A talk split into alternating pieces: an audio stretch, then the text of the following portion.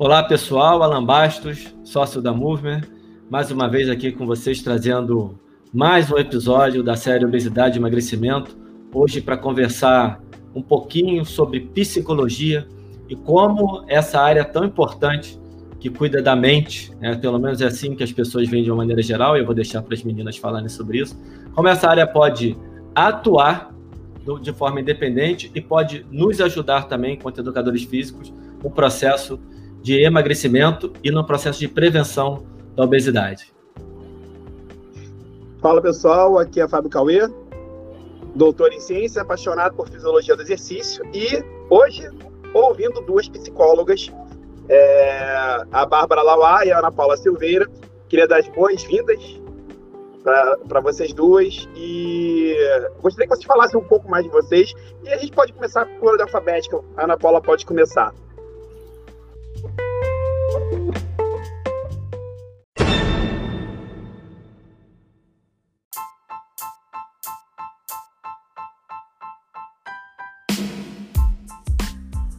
Olha, eu já ia falar assim, vamos trocar? nunca, gostei, nunca, gostei, de começar com a letra A, porque, né? Sempre era. Sempre essa cilada. Sei como é. Sempre. Né?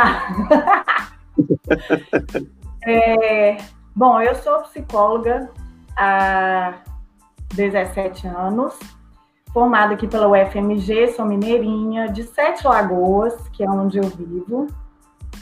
E há alguns anos eu venho trabalhando com o tema, né, emagrecimento. Não diria que seja emagrecimento, mas com o tema mais forte seria a autoestima feminina. Eu atendo exclusivamente mulheres de maneira individual e em grupo também. E esse ano eu tive o privilégio de fazer parceria com a minha querida Bárbara. Somos afins em alguns temas, né? Não só na psicologia, somos terapeutas breves, eu te adiantando, tá, colega? É, não. É, eu sou mãe de duas também, duas mocinhas, Antonella e Cecília. É. Eu, como né, meu nome é Bárbara, também sou psicóloga formada pelo FMG, me formei no finalzinho de 2011. E eu tive uma questão muito pessoal com a, o peso, né? O peso foi uma super mega ultra questão na minha vida. Então, quando eu fui para a clínica, eu falei que, que nessa coisa de nichar para onde que eu vou, atender só mulher e tal, não sei o quê, foi uma coisa que me. Eu falei, não tem como eu não trabalhar com algo que não seja isso.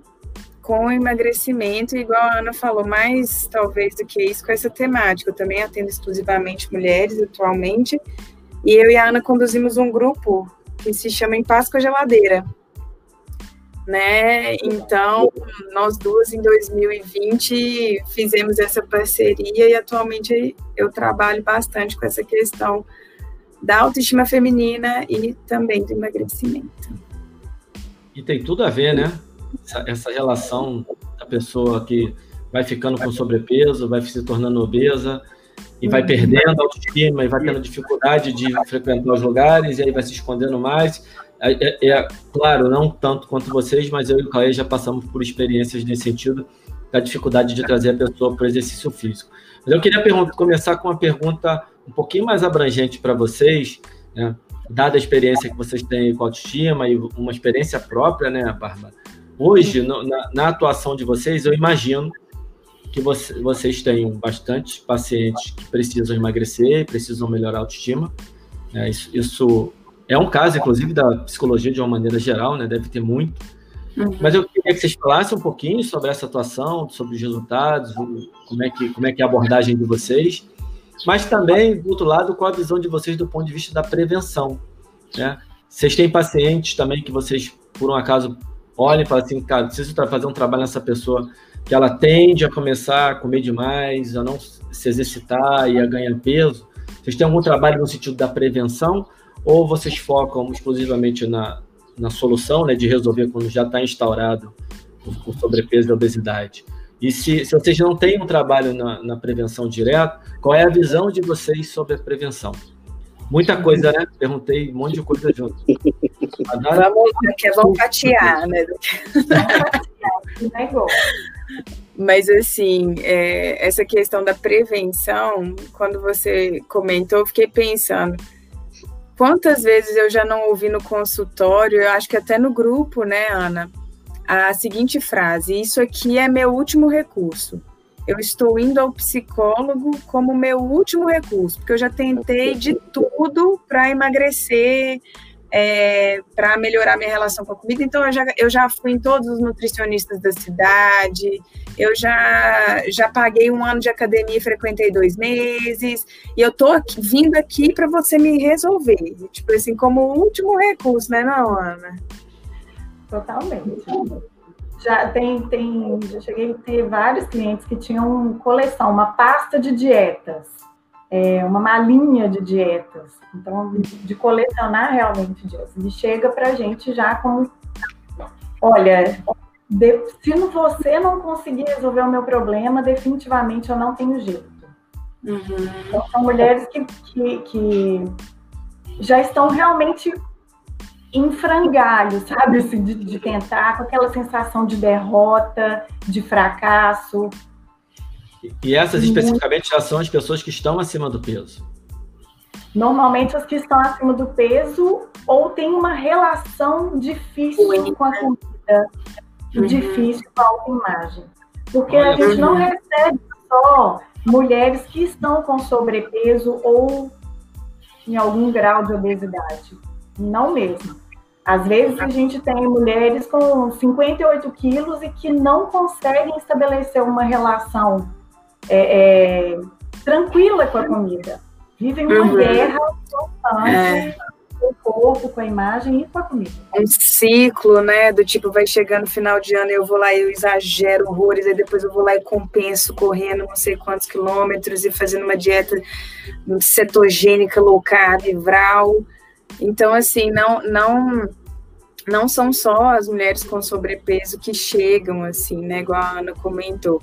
É, às vezes já chega para a gente com uma relação bem ruim consigo mesmos, né? E com, com a comida e com o exercício físico, que também entra nessa, né, Ana? Assim, é muito raro chegar uma, uma, uma cliente para a gente que, que tem uma, vamos dizer assim, bons hábitos, sabe? Bons hábitos, você, você fala de um estilo de vida mais saudável. É um estilo de vida saudável. Ou também tem o, o extremo oposto, que é usar a atividade física como expurgação. Sim, como compensação. É como compensação para uma ingestão aumentada de comida. Então, agora, depois das festas de final de ano, isso é muito clássico. É, eu exagero, eu malho para férias, e aí chegou o dia 2 de janeiro, eu passo 4, 5 horas na academia e não é batendo papo, não. Sabe? É realmente. Deixa de ser um prazer estar fazendo atividade física para ser uma obrigação, uma necessidade, para eu me livrar daquilo que eu ingeri. Eu malho para comer, né? Também tem essa frase. É. Esses memes, eu malho para comer. E vocês devem lidar bastante com isso, né? Como é que, como é, que é esse, esse trabalho? Como é que vocês acompanham o resultado? Como é que tem sido as respostas das pacientes, né? É o nível de aderência, eu tô vendo que vocês falam muito e é inevitável, né? Tudo muito associado à dieta, né? O grande problema do ser humano no ambiente que a gente vive com tanta oferta, vou colocar de uma maneira que meio pejorativa, com tanta oferta de porcaria para comer.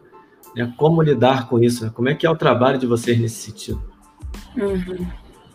A mentalidade de dieta é muito perigosa também, né? Uma das coisas que a gente trabalhou bem no grupo e a percepção assim é do comer certinho, do que é, do que eu posso, é, do que não pode. Então, até essa mentalidade do assim, que você falou no início dessa questão, talvez, o exercício físico como parte, como algo natural, e a comida também como parte, como algo natural, com essa mentalidade de dieta, deixa de ser uma coisa natural. Então, assim, parece que a pessoa, ela perde esse centro, esse contato com ela mesma, essa confiança de que ela pode dizer da própria fome, sabe?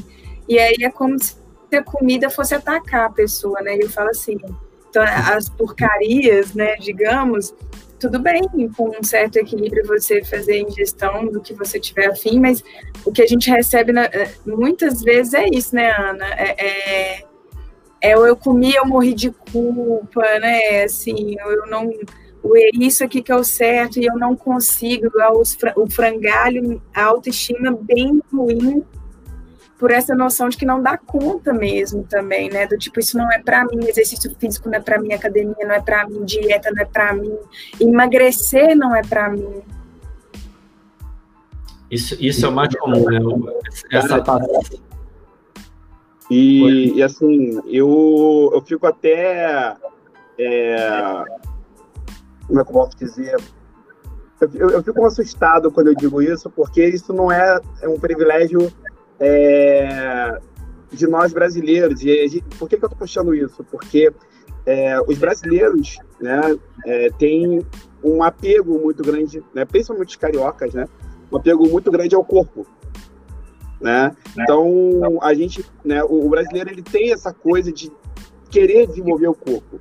Né? E isso que vocês vêm falando casa direitinho com o trabalho que foi publicado por um grupo de Portugal, né? Eu já falei sobre esse trabalho algumas vezes e o Alan também já, já falei. Na verdade, a gente tem um post junto sobre, sobre esse tema, né, Alan? Uhum. Falando sobre, justamente sobre esse trabalho que traz muito dessas peculiaridades, dessas, é, dessas é, situações que vocês estão trazendo como dificuldades de mulheres para emagrecer. Né?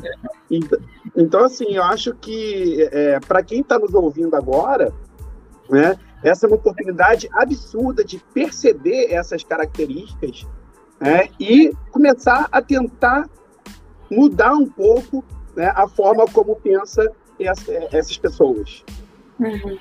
Né? Uhum. Como é, o professor pensa, né? como a, o professor pensa sobre essas pessoas, porque muitas vezes a, a mentalidade do professor a, a forma de pensar dele é uma forma que não vai ajudar a pessoa absolutamente nada. Né? E mais uma vez eu falto minha culpa aqui da nossa área em relação a isso. Uhum. É porque tem muita crença em relação à pessoa que tem dificuldade de emagrecer também, né? Assim, ah, que não tem força de vontade. A gente adora falar, né? Força de vontade é unicórnio. Se você vê, você me fala, você me conta, vamos pegar, porque tá aí né? Nunca vinha coisa assim, né? Então. Tem uma mala de dieta, não é, Bárbara? O que a pessoa mais tem é força é. e vontade. É. Uhum. O, o nosso trabalho vai muito no sentido de que assim, a pessoa pode até não ter tanta vontade, mas ela tem que ter motivo. Né? Quando falta, quando falta essa vontade para aderir a esse estilo de vida, e quando a gente propõe um estilo de vida dentro do nosso trabalho, é alguma coisa que não precisa estar no papel, não precisa necessariamente estar prescrito, mas é um estilo de vida que caiba dentro da sua vida, da uhum. sua rotina. Uhum. A gente brinca pra caramba, porque como nós somos mães, tem hora que a atividade física, eu vou confessar, Atividade física. Eu tenho uma bebê de nove meses que, assim, ela nasceu dia 11, dia 18 fechou tudo aqui no Sete Lagoas. Então, é, ela é, ela é o apelido dela é Coronita, só para vocês terem e, e aí eu falo, porque eu fiquei sozinha com uma de quatro pegando fogo e um bebê recém-nascido. E aí, então, assim, o, a atividade física, para mim, o que, que ela virou? Aquele momento em que eu estou com a minha playlist brega comigo, sabe? Sozinha. É o uhum. meu momento. Uhum. E é difícil? É, porque às vezes a noite é complicada, a gente não dorme direito, blá, blá, blá, blá.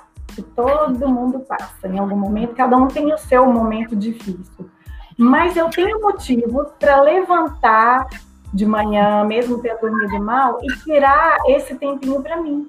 É. Então, quando me falta vontade, existem motivos que, que me levam a manter esse estilo de vida. Sabe? É, então, é muito pelo aí, amor, né, Ana? É, é pelo, pelo amor, amor próprio mesmo. Porque às vezes o que a gente vê na lógica da lógica da dieta, da lógica do tá pago, é muito pelo contrário, é porque eu detesto esse corpo que eu tenho, que eu vou atrás de né, de fazer alguma coisa sobre isso. Então é sofrido mesmo, né? A lógica é, é, outra, assim, né?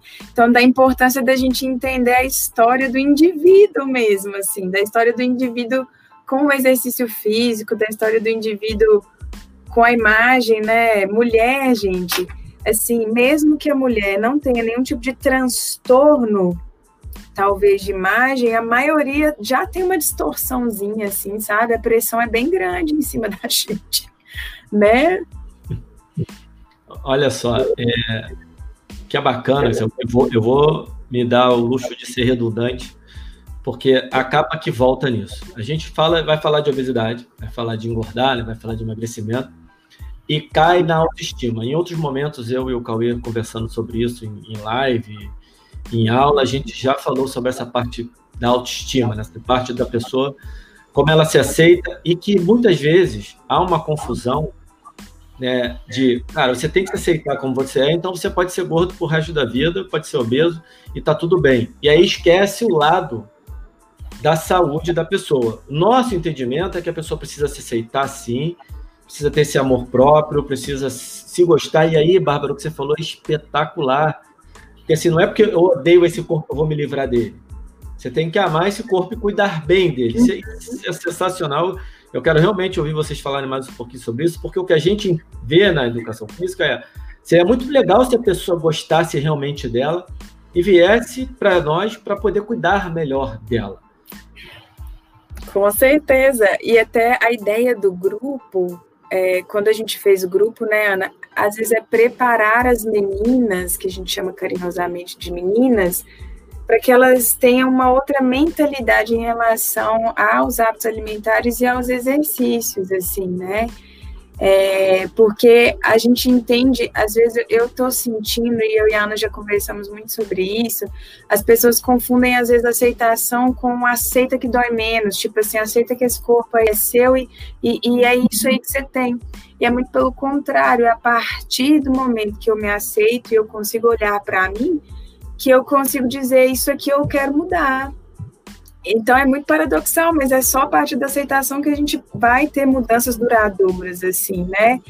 Então, a, a, o que a gente trabalha muito no grupo é essa mudança de, de mentalidade mesmo, né, Ana? Assim, é, é, é aceitação para não ficar nessa coisa assim desse que eu acho que tá, tá esse extremo. Ou a gente vai para esse padrão dessa preocupação muito grande, excessiva, que às vezes até pode trazer transtornos é, alimentares, né, que vai para esse lado de cá, ou quando a gente solta, a gente está num discurso que eu acho particularmente muito perigoso, que, que é esse, né, Ana, do, do, do tipo assim, do aceita, então eu vou comer tudo mesmo, e F, palavra F, né? Daqueles que, que é essa coisa assim do, do, do, tipo, esse, ah, se eu não quero esse padrão, então eu vou para o outro lado, né? E também é perigoso. Olha eu acho que vem muito, muito dessa, desse pensamento do, de que assim, não é para mim aquilo uhum. que eu desejo não é para mim. Foram tantas as tentativas mal sucedidas, frustradas, que eu crio realmente, né, que as pessoas criam realmente, eu também já tive essa ideia de que não é para mim. Uhum. Um corpo mais magro, um, um corpo mais forte, um corpo mais ágil. Isso não é para mim sabe? Eu não dou conta e então eu. É, é eu nem tento mais, né? Tipo falar, assim. é, não dá, é mais, é mais uma tentativa que vai dar errado. E, e é pelo exatamente por essa formação de, olha, tem esse quadradinho aqui que você tem que seguir, tá? É assim que você tem que ser, tá? E se não for assim, não tá bom, não tá bonito, não tá adequado. E a nossa proposta é exatamente o contrário, é achar, acha o seu quadrado, querido. Acha, é, acha seu círculo. Acha o seu quadrado. Cara, e que... segue, e cuida, sabe? Põe é. flores nesse quadrado, se você quiser. Põe um quadrinho. Faz o que você quiser Olha só, isso é que vocês estão falando é, é, é muito bacana e, e daí a importância dessa conversa da educação física com a psicologia. Primeiro, a, a, a Bárbara falou da questão da força de vontade, né? A gente sempre fala aqui que não existe gordo sem vergonha, né? Ser obeso não é ser sem vergonha na cara, não existe isso. Isso é, de fato, uma discriminação, né? É discriminatório, isso é preconceituoso, é ruim, e nós entendermos esse, esse papel que vocês estão colocando aí, dessa aceitação para trazer, eu acho que ajuda muito, por isso que a gente está tendo essa conversa. E eu espero que ela ajude outros profissionais de educação física, daqui a pouco vocês vão falar mais sobre essa possibilidade de interação né, entre o professor de educação física e o psicólogo. Mas antes, vou, uma coisa que eu, nas minhas conversas com vocês lá pelo, pelo WhatsApp, então, né, que vocês já passaram, eu queria que vocês falassem mais um pouquinho aqui, que é a questão que eu acho que muitas vezes nós, professores de educação física, damos mole, que é tratar o exercício físico como aquele momento do sofrimento, e vocês colocaram uma coisa muito legal, que a questão de individualizar o treino é, é trazer o treino para algo que seja um incentivo para o paciente, para o aluno, para o cliente. Eu queria uhum. que vocês uhum. falassem mais essa questão do incentivo. Vocês já falaram, tá? É só coisa que eu acho que é bacana repetir para ficar bem bem batido para a galera. Que é essa questão do exercício da atividade física, não como um sofrimento, mas sim como um incentivo. Uhum. É porque eu acho que trabalhar o indivíduo como um todo e, e, naturalizar de novo. Nós somos um corpo, uma mente, nós fomos feitos para esse movimento, para essa vida, né? Então, assim, o exercício físico como um incentivo no sentido de, daquilo fazer parte da vida que eu quero trilhar para mim, né? Assim, de, desse corpo que eu tenho, que eu aceito, que eu olho, e eu vou construir esse corpo, e a atividade física vai entrar nisso. Então, assim, é, é, é uma fonte, inclusive, de prazer, sabe? Assim, de autocuidado, mas não é aquela coisa batida do autocuidado. Mas é essa questão mesmo, assim, de, de, de ser uma fonte de prazer, de ser uma coisa que está alinhada com seus valores, né, com aquilo que você acredita que você quer trilhar para sua vida, né? Uhum. E, e, eu percebo também, é, na minha experiência pessoal, é, como a atividade física também ser mais uma possibilidade de ter contato com pessoas, né, de socializar, de ser prazeroso também nesse sentido. É, uhum. Nos trabalhos que eu já fiz em parceria com, com academias aqui da cidade, era muito, tinha muito essa, esse viés de ver a atividade física e o ambiente né, de academia. Mais como terapêutico, né? Exatamente. Eu não diria terapêutico, mas eu diria assim, uma possibilidade de higiene mental riquíssima, sabe? Porque não era um espaço só para mulheres, que é diferente, né? Técnico, falando de treino, assim, é diferente e o espaço é diferente. E por, o personal, eu tô com ele, acho que há mais tempo do que eu tô com, casada. Então, assim, o meu personal. Então, é. Que é um casamento é, também, né? É um casamento, tem que ser, né? E é uma relação tão prazerosa, né? De, de a gente conversar durante o treino, dele entender os meus momentos, e dele entender como que eu estou fisicamente e mentalmente também. Eu tenho a facilidade de dizer para ele: olha, hoje eu não tô legal, eu vim aqui porque eu sei que eu vou sair melhor. Que bacana. Porque eu sei que eu vou sair melhor. É. E naquilo a gente fazer de atividade é mesmo, a gente faz 20 minutos de atividade e o bate-papo rolar quase 40 minutos, e depois ainda tem um cafezinho, sabe? Aquela coisa. Então, assim, da atividade física ser também esse momento prazeroso. E essa relação com o profissional, eu acho que dele entender como o, o, o cliente está no dia, né? Dele, claro que ele não precisa ser psicólogo, né? mas dele ter essa sacada, ter esse olhar, É, eu acho que depois de tanto Essa sensibilidade, tempo, né? Sensibilidade. Tem dia que, que, que o aluno chega mais calado mesmo, você já sabe que rolou alguma coisa. E dele entender. E aí ele adapta o, o, o treino a esse meu momento. Pronto. Isso é, isso é, isso é muito importante, Ana, porque a questão comportamental não adianta um conhecimento técnico do profissional de educação física se ele não tiver um mínimo de, de conhecimento, de sensibilidade, de empatia, né, de inteligência emocional, para olhar para o aluno naquele, na hora que ele está ali e perceber que ele precisa mudar aquele planejamento que ele fez. Uhum. Não vai dar para seguir aquele planejamento. Agora, tem uma coisa que vocês falaram aí no início, que também tem que a gente tem que ressaltar aqui. É, a, se a pessoa se aceita, que é o discurso que vocês estão colocando, que é como vocês trabalham, fica mais fácil dela começar a aderir à atividade física e à dieta dela antes de ver o resultado. Ela não precisa ver o resultado para saber que aquilo está fazendo bem. Porque da maneira como a coisa é vendida, né, só, só estética, só estética, só estética, e eu não tô, eu, outro dia até fiz um post falando que tá tudo bem se a pessoa quer ficar mais bonita, a gente não tem nada Sim. contra isso, tá ok. Mas se ela não se aceita antes, ela vai treinar e ela não vai ver o resultado de primeira. E como é que ela vai seguir? Então, esse passo que vocês estão falando ele é imprescindível, essa, essa sacada da, de fazer a pessoa, que acho que é muito papel de vocês. Sim. Com certeza, lá. E, e, tem a questão também de que é, quando não se chega no ponto onde se quer chegar, você gera frustração. Né? Aham, e você, as metas, com né? certeza, né? devem receber inúmeros casos de mulheres que é, chegam frustradas. Né? E vocês já falaram isso, inclusive, mas eu queria, que vocês, não, falassem, não, não. Eu queria que vocês falassem um pouquinho mais sobre essa questão da frustração em decorrência de um trabalho que foi realizado antes com um outro sentido. Né? E como uhum. vocês trabalham isso na cabeça delas. É, a rigidez e o perfeccionismo, né, Ana? Duas características, assim, de quase todas que vêm, assim. E é engraçado como elas acham que perfeccionismo, não, imagina, eu não sou perfeccionista.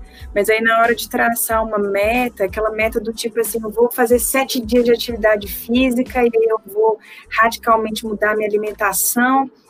É, e aí o quanto, quantas vezes isso acontece, né, Ana? Quantas vezes repetidamente acontece eu falo de carteirinha, já fiz isso muito, e quantas vezes a gente se frustra porque aquilo não cabe na nossa vida e não é gentil com a gente. De novo, é sofrido, e aquilo que é sofrido, cara, se a gente veio nessa vida para sofrer, vamos embora então, vamos fazer isso aí, né? Tipo. Então, assim, essas metas que a gente trabalha muito no início até do grupo, né? Quais são os motivos? Porque eu só sou constante, eu só vou ser constante com aquilo que eu tenho clareza do porquê que eu tô constante. Então é porque eu quero esse corpo, às vezes esteticamente, que me atende, que eu acho que também é uma grande coisa, é que eu vou à academia, é que eu insisto, mesmo no dia que eu não tô tão afim, eu vou, porque eu sou constante, que eu sei que me faz bem. Né? Então, assim, é, não sei, Ana, daqui a me perdi no, no, tanto de raciocínio que eu fiquei no meio se, se empolgou, né, Bárbara? Isso acontece muito comigo. Começa a falar, começa a falar, que eu estava falando, eu queria pegar. É e a gente estava falando aqui, você estava coçando o pescoço, falei, tanto que eu, eu, eu interrompi, quase que eu falei, Cauê, fica quieto que ela quer falar. Tá atrapalhando o raciocínio dela. Mas assim, essa questão da frustração vem de novo nessa crença reforçada, tá vendo? Isso realmente não é para mim. Pau. Então não vou. É porque tem um modelo, é, existe um modelo. De novo, é, eu quero entrar, encaixar no quadrado que está lá, que é do outro. Uhum. E é tão interessante essa questão do perfeccionismo, que a gente trabalha também com as micrometas. E quando. É, é, é, gente, virada de ano, virou o ano, eu vou virar assim, ó, 180 graus, eu vou sair de um polo, vou para o outro, vou ser outro ser humano. Uhum. Porque quando você trabalha micrometas, às vezes as pessoas não conseguem realmente ter noção do que, que é micro. Um exemplo dentro do nosso grupo foi esse que a Bárbara mencionou. Não, gente, então nós vamos começar a trabalhar com micrometas. É. Micrometas é. é aquilo que você, que não tem jeito de você não fazer. Né? Então, se eu vou me propor a ler mais, eu vou começar assim, ó, um parágrafo por dia. Se eu ler um pouco mais, beleza. Se não der, eu uhum. acho que a pessoa não conseguir ler um parágrafo por dia. Aí chega no grupo, a pessoa vem já com essa mentalidade do, do, do, mudança total. E aí vem a frustração necessariamente, porque a micrometa dela é, são sete dias da semana fazer atividade física. Oi, uma pessoa. Mãe de dois. Eu lembro, mãe de dois, sete dias na semana, possível, claro. Eu de novo essa coisa. Fazer, não podemos parar nunca, né? Vem, tem hum. muito, teve muito disso na pandemia. Não pode parar, não pode parar, não pode parar. E tem que fazer, e vamos lá, uhul. E às vezes, não precisa, falei, filha, você está treinando para uma maratona no final do ano? O que, que é? Qual que é o seu objetivo? Porque às vezes é né? Você tem algum Falta motivo né? de competição, né? Você vai virar atleta profissional. Porque quando você quer incluir alguns hábitos, tem que ser degrauzinho por degrauzinho. E às vezes a gente é. também num degrauzinho e tá tudo bem. Até porque geralmente, né? Cobrança, Uhum. Porque geralmente a pessoa está frustrada, né, Ana? Assim, ela já está, a autoestima já está em frangalhos, então você vai botar uma super meta para frustrar de novo, é muito perigoso até. Então, assim, a, a ideia de trabalhar com as micrometas até é, é de, de, estabelecer essa confiança né, que a gente precisa para saber que aquilo nos pertence também, que é possível ter esse corpo, ou se não esse corpo do quadrado, o meu corpo melhor do que ele está hoje. Né? Então, assim, é, é, as metas realistas, elas são importantíssimas dentro do processo também, né? Essa compreensão também, esse diálogo, ele é Isso é fundamental. Isso tem uma relação com criação de hábito também? É, é, essas micrometas, isso aí vocês, é para poder gerar o hábito, no caso? É. Autoconhecimento é movimento, né? Eu e a Ana, a gente estava conversando muito sobre isso, assim. A ficar só no campo das ideias não serve. Então, as micrometas às vezes servem para esse movimento, que às vezes é pequeno, mas já me dá um senso de alta eficácia, uma confiança e aí eu fiz isso um dia, eu faço dois, eu faço três, e eu falo, nossa, isso é bom, ou não, eu quero outro. Eu preciso me conhecer no movimento. Mas para eu movimentar, primeiro eu preciso achar que isso é possível para mim, né? Isso é possível para mim. Eu acho que eu acho que é uma das coisas que é libertador, que você fala, cara, pode existir o meu jeito de me exercitar, o meu jeito de gostar de exercício, o meu jeito de me alimentar. É, pode ser sim para mim. Eu acho que com, talvez comece daí. Caramba, você me deu um gancho agora, Bárbara. Ana, você quer falar alguma coisa? Quer complementar? Porque eu tô. Não, eu só ia falar que o, a gente só reconhece que é possível quando a gente realiza. E às vezes o possível é, é para os outros muito pequenininho. E até para mim também é muito pequenininho. Mas se eu me sinto capaz do pequeno, né? Eu vou caminhando. É, só que é, é, a gente repete isso direto, né, Bárbara? Ninguém sai lendo no primeiro dia de escola. E essa é a cultura. É. Essa é a cultura de que a gente tem que já chegar chegando. É, chegar na academia fazendo os exercícios tudo certo para não precisar perguntar para o professor. não precisa do professor, né?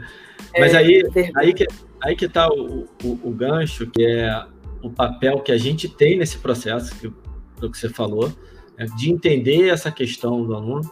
E aí, eu, outro dia eu estava conversando com a Carol Guimarães, que é psicóloga, é minha aluna, e eu estava falando com ela, se eu tenho uma certa frustração por não conversar, converso muito com fisioterapeuta, converso com nutricionista, converso com ortopedista, com cardiologista, endocrinologista, mas não converso com psicólogo. E conversando com vocês aqui, vocês estão confirmando o que eu já que já era um viés meu de achar que está faltando isso no educador físico dessa conversa. Acho que já tem gente fazendo, claro, mas pouco. A gente conversa pouco com vocês e é, esse bate-papo aqui nesse podcast está tá confirmando para mim o quanto seria importante conversar para poder entender.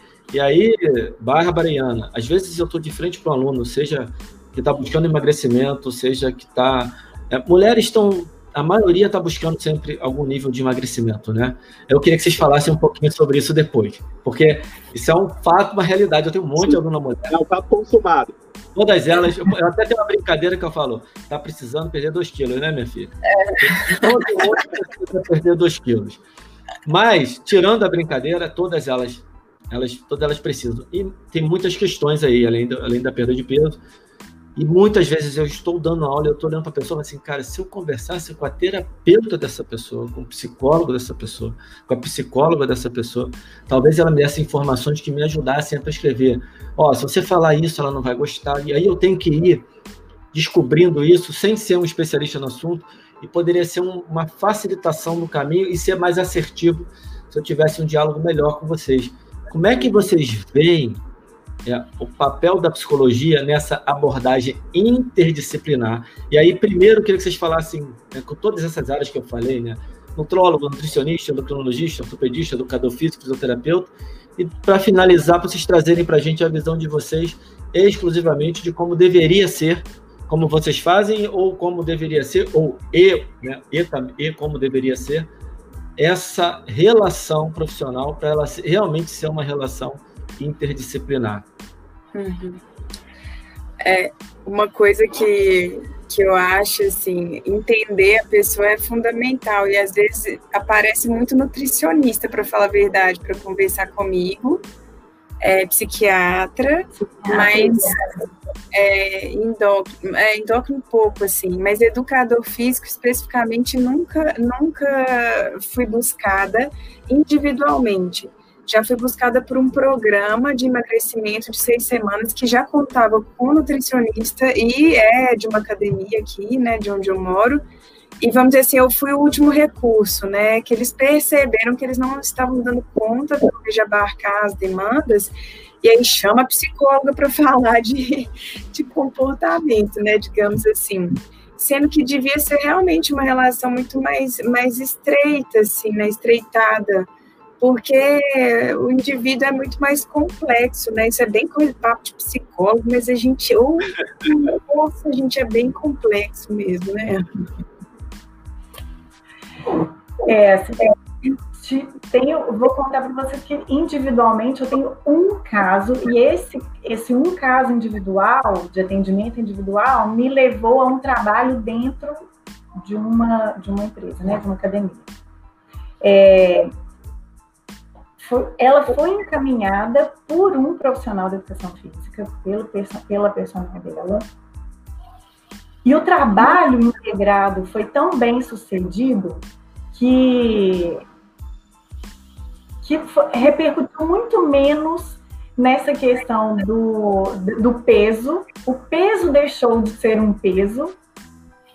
A, ela já vinha com uma certa adesão à atividade física, mas assim, hoje eu vou, ah, hoje choveu, ah, aquelas coisas. Mas essa, esse caso me levou, então, com esse diálogo com a, personal dela, a personal que a dona da academia me contratou para que fizéssemos alguns programas dentro da academia. E foi super foi super legal, assim, teve uma adesão muito grande das alunas porque a gente fez muito voltado para essa coisa da qualidade de vida.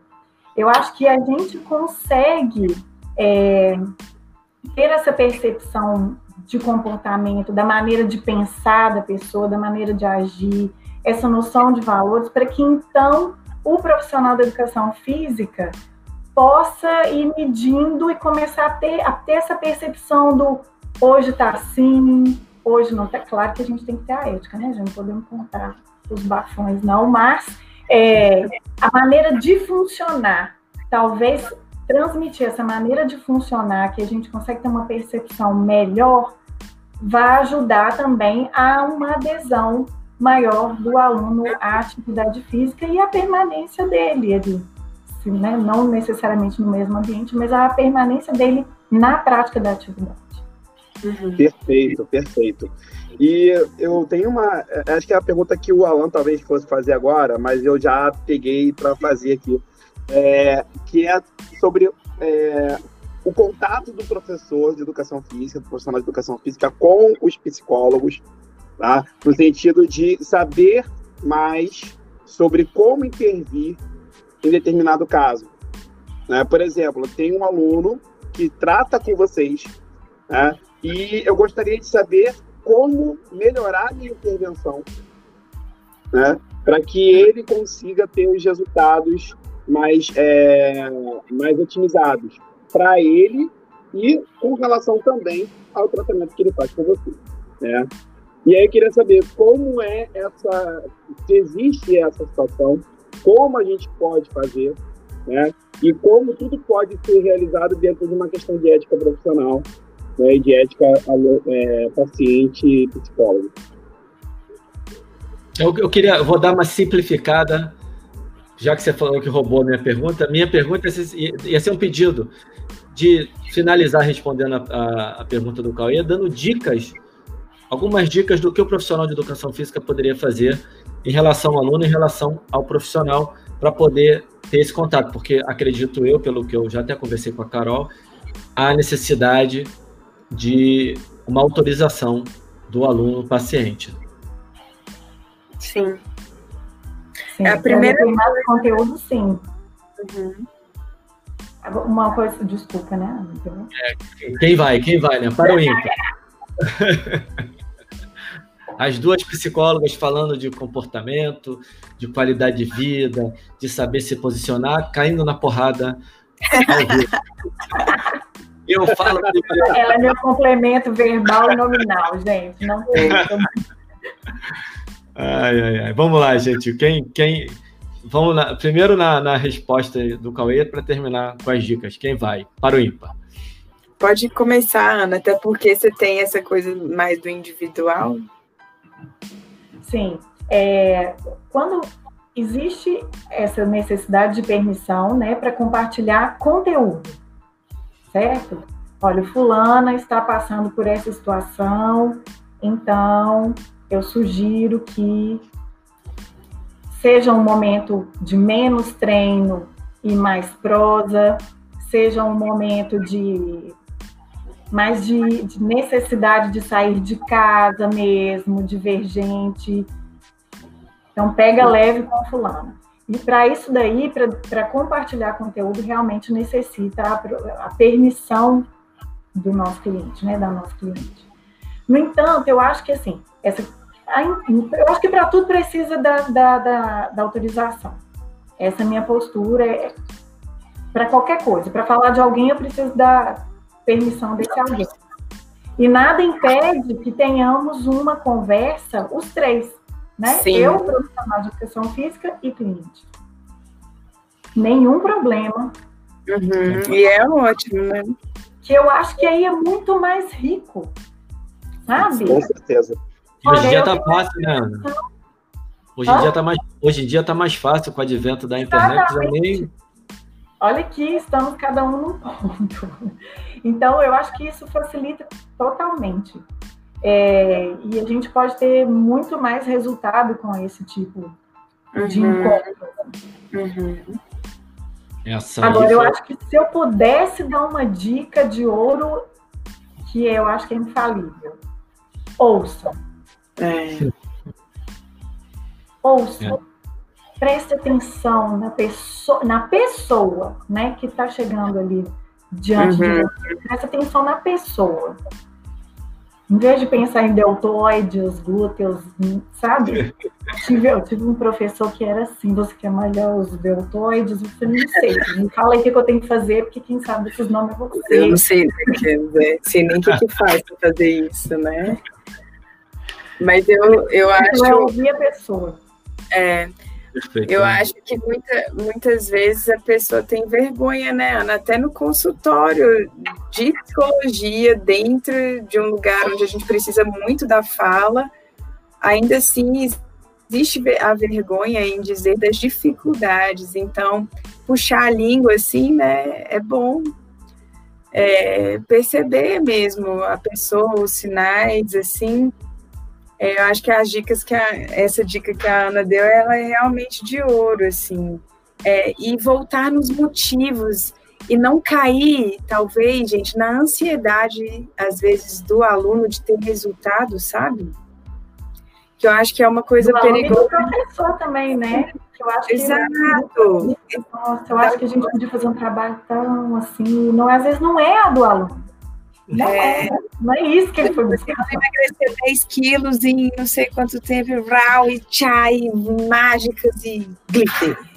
E a pessoa fala, meu Deus, eu não vou dar conta disso, sabe? Então, assim, às vezes talvez esse, esse cuidado é importante nesse início de ir conhecendo as motivações da pessoa, o que, que levou ela para lá, é para que ela não caia no susto, sabe? No, isso não é para mim, de novo, naquelas crenças que atrapalham a pessoa ir para academia, achar que né, aquele lugar não pertence para ela, ou então que eu falo assim, a corrida não pertence, o tênis, o futebol, enfim. Então, é não cair na, nessa ansiedade dos resultados muito rápidos, sabe? É, nem o aluno e nem o professor. Então, sabe essa conversa bem bem franca, tudo que a gente falou, né? Trabalhar com micrometas, é, ouvir bastante o que que tá, o que que tá ali, o que que tá motivando aquela pessoa a estar ali. Eu acho que é uma boa dica também, não cair na ansiedade. Difícil também, né, gente? É, é. A necessidade de aprendizado, eu acho que as coisas que vocês falaram já trazem um bom aprendizado para gente. Eu levo um, um, recado daqui que eu gostei muito, essa parte dos três, essa conversa a três, ela é muito importante. Uhum. É, ela, ela, ela já aconteceu muito comigo com ortopedista e com fisioterapeuta. Com psicólogo nunca tive nem a dois, dirá a três. Eu acho que a hora que eu tiver a dois já vou me considerar, já vou considerar um avanço para mim, porque realmente é uma barreira que a gente precisa quebrar, sabe, Ana e Bárbara? Eu chegar para um aluno meu, para uma aluna minha e falar: olha, você me passa o contato do seu terapeuta, porque quando eu peço o contato da fisioterapeuta, o contato do ortopedista, é, cara, é na hora. Se você está fazendo fisioterapia, tô, vou te, a, o aluno quer que você fale com ele. Mas se você fala da psicologia, peraí, ali é meu momento, eu não quero. Então, eu acho que é, essa é uma barreira de uma maneira geral, né, para quebrar para profissionais e para o leigo também que está sendo atendido, dele entender que vai fazer bem para ele se ele deixar essa ponte acontecer. Isso é, isso é algo que a gente precisa evoluir. Acho que isso aqui é só o começo de uma conversa nesse sentido que abre pelo menos a cabeça de quem está aqui, nós quatro, e quem está nos ouvindo, para entender que isso é um caminho importante a ser seguido não só para o emagrecimento. A gente está falando de emagrecimento, mas não é só para o emagrecimento. Cauê, você quer colocar alguma coisa para eu passar a palavra para elas, para elas poderem fechar nosso papo? Olha, eu estou muito feliz com esse papo, porque vocês falaram coisas que é, a gente já vem trabalhando de alguma forma, né? E fica cada vez mais claro que esse é o caminho, né? A questão das micrometas. Eu sempre falei isso nas minhas aulas, sempre falei para não tratar as pessoas dando metas gigantescas, sempre tratando com micrometas, porque isso traz para a pessoa a sensação de conforto, né, acima de tudo, de que ela pode realizar, né? E a, a, essa, todo esse trabalho que vocês fazem né, é, e que vocês falaram, né, só traz para a gente a certeza de que a gente realmente precisa trabalhar é, muito mais próximo do terapeuta, do psicólogo, né, para que a gente consiga efetivamente atingir as pessoas de uma forma mais assertiva. Então, queria agradecer de verdade vocês, porque quem ouvir a gente né, vai ter, né, que ouvir vocês, na verdade, vai ter uma, uma aula de como lidar com determinadas situações que acontecem em todo e qualquer rotina de prescrição de exercício, de treinamento, a gente já está meio cansado de, de ter esse, essa rotina e acho que vocês vão trazer novos ares para as pessoas que vão escutar vocês. Muito obrigado. Certamente. E só fazer um, um adendo aqui importante.